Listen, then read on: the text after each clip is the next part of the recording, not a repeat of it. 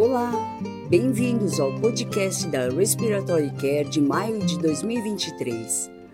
A escolha deste mês do editor Richard Branson, da revista Respiratory Care, é o trabalho de Fleming e seus colegas que descrevem a otimização dos recursos de terapia respiratória não implementando terapias de baixo valor. Os autores identificaram a prescrição de terapia com aerossol, com solução salina hipertônica e N-acetilcisteína, apesar da falta de qualquer base de evidência. Eles usaram a diretriz de prática clínica da American Association for Respiratory Care sobre desobstrução das vias aéreas para educar os prescritores sobre a falta de eficácia do uso desses agentes. Isso resultou em uma pequena redução de terapia desnecessária e, em seguida, os terapeutas respiratórios foram autorizados a informar aos prescritores que as ordens para esses tratamentos foram descontinuadas quando a terapia não foi baseada em evidências. Isso resultou em uma grande redução de tratamentos desnecessários, mais do que 90%, economizando quatro equivalentes em tempo integral por ano. Hinkson fornece um editorial de acompanhamento analisando a importância dos cuidados respiratórios baseados em evidências no cenário de Covid-19, escassez de terapeutas respiratórios e burnout, ou esgotamento durante o trabalho. Em outro estudo, Blanchett e colaboradores avaliaram a precisão e o viés de quatro oxímetros de pulso em 193 pacientes de UTI. Em 211 medidas combinadas de oximetria de pulso e saturação arterial de oxigênio, eles descobriram que nessa população de indivíduos, predominantemente de pele clara, o desempenho do oxímetro variou amplamente entre os dispositivos. Um dos oxímetros superestimou a saturação arterial de oxigênio em mais 0,9%, enquanto que outros três subestimaram a saturação arterial de oxigênio, menos 3,1%, 0,3%, menos 0,2%. A saturação arterial de oxigênio foi subestimada com um oxímetro em 91,3% dos casos e superestimada em 55,2% dos casos com outro oxímetro. Blanchett e colaboradores concluíram que houve viés significativo e precisão moderada entre a saturação periférica de oxigênio e a saturação arterial de oxigênio. Hess fornece comentários sobre este assunto revisando a determinação da precisão do oxímetro e os fatores que alteram essa precisão.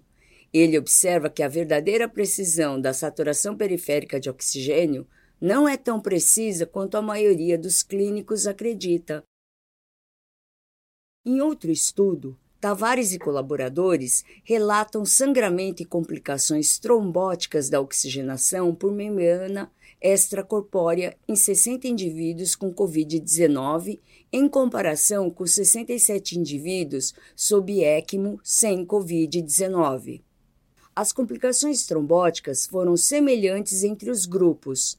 Taxas mais altas de sangramento grave, sangramento das vias aéreas e hemotórax foram encontradas em indivíduos com Covid-19.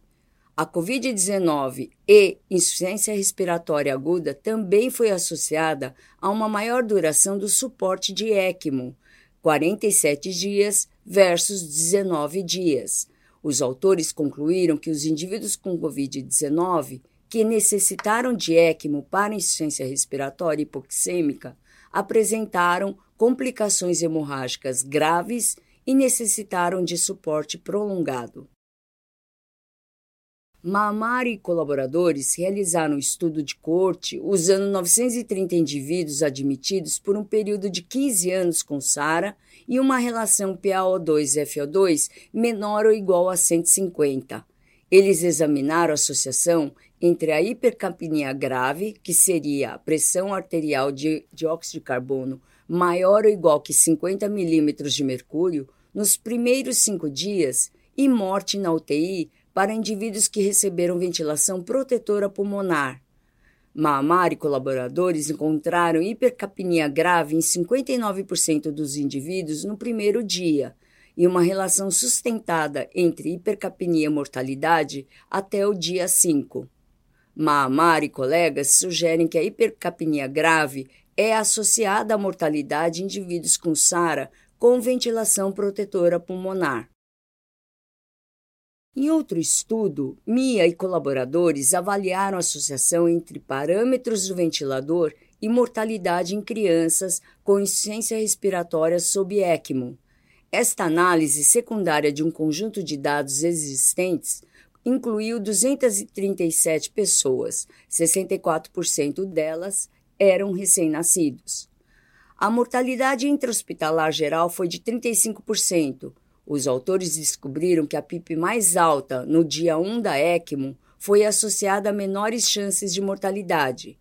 Nenhum parâmetro do ventilador foi associado à mortalidade nesses pacientes pediátricos. Os autores concluíram que a PIP é um parâmetro modificável que pode melhorar a sobrevida neonatal durante a ECMO.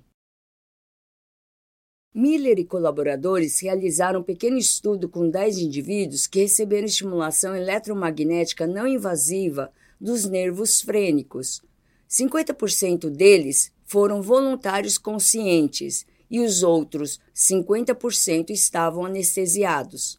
Eles descobriram que o tempo de captura dos nervos frênicos foi menor que um minuto e os volumes correntes foram aumentados sem irritação ou dor na pele.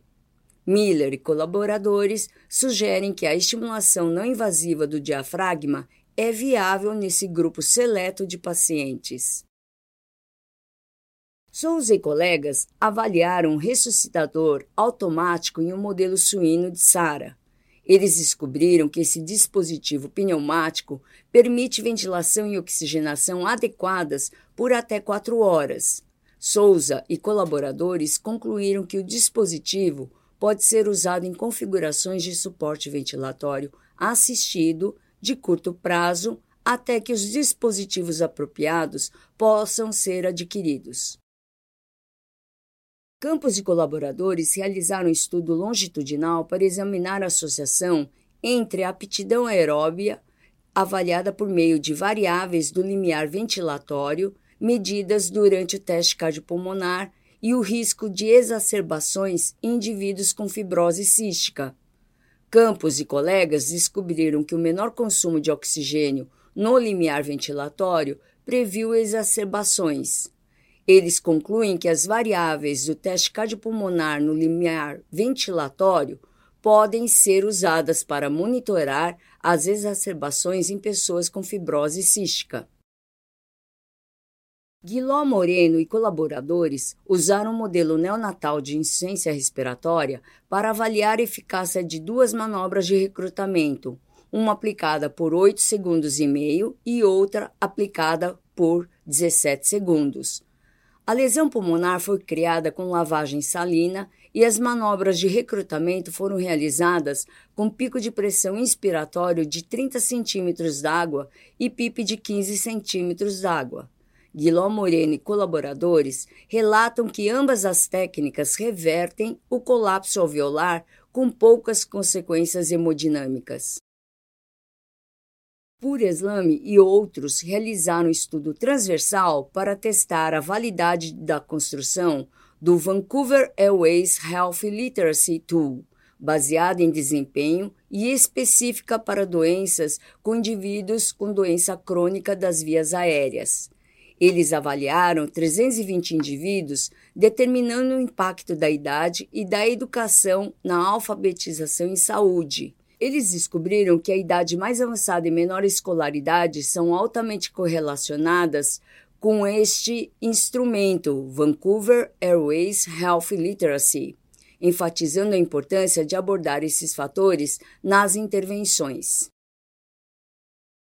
Loberger e colegas realizaram uma revisão retrospectiva de melhoria de qualidade de um banco de dados avaliando a duração dos testes de respiração espontânea em pacientes pediátricos.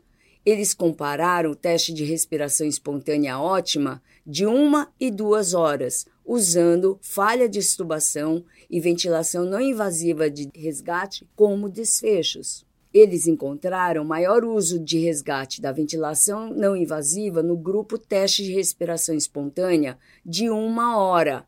O odds ratio foi de 3,9, mas não com falha de extubação. Loberger e colegas concluíram que um teste de respiração espontânea de uma hora pode equilibrar melhor os resultados da extubação e a duração da ventilação invasiva para a população geral de UTI pediátrica. Algatani e colegas realizaram um estudo transversal usando um questionário para coletar informações sociodemográficas e avaliar a suscetibilidade ao uso de cigarros eletrônicos em indivíduos. Isso incluiu exposições a cigarros eletrônicos e publicidade. Algatani e colaboradores concluíram que os indivíduos sem doença pulmonar crônica são mais suscetíveis ao uso de cigarros eletrônicos do que aqueles com doença pulmonar crônica que utilizaram tratamento médico. Em outro estudo, Yang e colaboradores compararam duas técnicas de ventilação em circuito fechado em modelo pulmonar. Ambos algoritmos foram semelhantes, exceto que uma técnica incluiu ajuste automático do tempo de subida e término do fluxo de respirações espontâneas. Em outra configuração extrema de ventilação minuto, 250% de um volume minuto normal, a técnica com controle automatizado de tempo de subida e término de fluxo forneceu menor volume corrente e frequência respiratória mais rápida. Eles sugerem, Yang e colaboradores, que isso pode ter um impacto em pacientes com doença obstrutiva grave. Zinzak e colaboradores contribuem com breve relato sobre a utilização de cuidados de saúde em sobreviventes de SARA dois a três anos após a alta. Eles relatam que a utilização de cuidados de saúde ambulatoriais e hospitalares permaneceu alta para sobreviventes de SARA mesmo após 36 meses, refletindo uma alta morbidade persistente nesta população. Pesquisas adicionais são necessárias para identificar os fatores que apoiam a recuperação desses sobreviventes de SARA.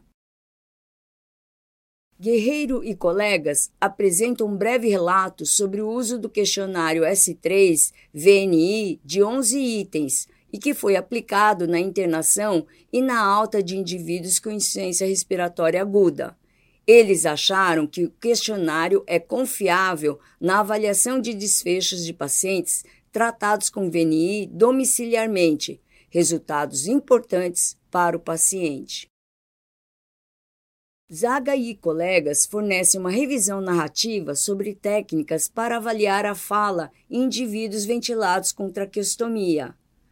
E nosso último artigo, Miller e colaboradores contribuem com este artigo especial sobre o burnout ou esgotamento no trabalho e bem-estar na profissão de cuidados respiratórios. Até breve!